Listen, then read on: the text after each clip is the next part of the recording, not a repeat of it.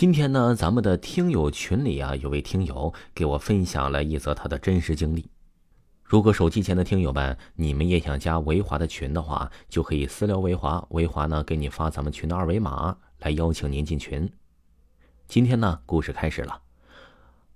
我来写一个同学的故事吧。小学有个同学，他的妈妈呀是一个命苦的女人，很小就做了他爸爸家的童养媳。他妈妈每天都跟同学爸爸的奶奶睡，奶奶很大年纪了，身体不舒服的时候啊，就叫他妈妈去看村头的石头是不是裂开了。有一天，他妈妈回来告诉他奶奶，石头裂了很大的一条缝。奶奶好像知道了什么，没过几天就走了。当时是晚上，他妈妈还小，吓得蜷缩在床上，半夜也不敢出去叫人。这时候听见门口有人敲门的声音，仔细听，竟然是已过世奶奶的声音。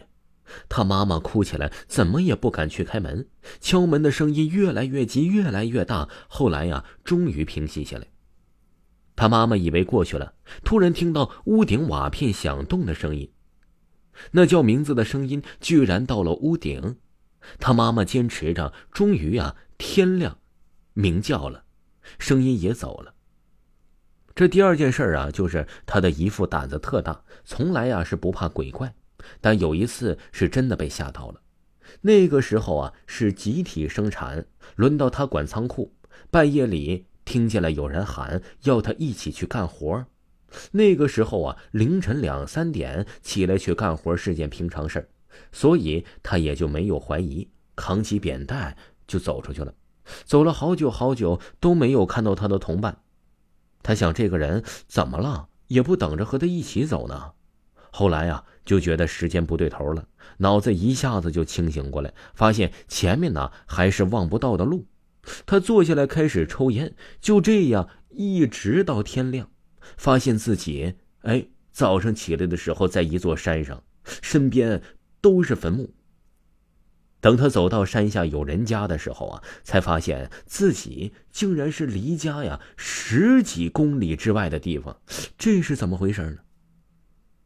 还有第三件事啊，是前不久是这个听友坐火车的途中，对面的阿姨给他讲了他的亲身经历。这个听友听了之后啊，身体不住的发冷。那么你听后身体发冷吗？他说呀。他这件事可以打包票，绝对不是假的。阿姨呀，是唐山地震的幸存者，原来中建的这个职工。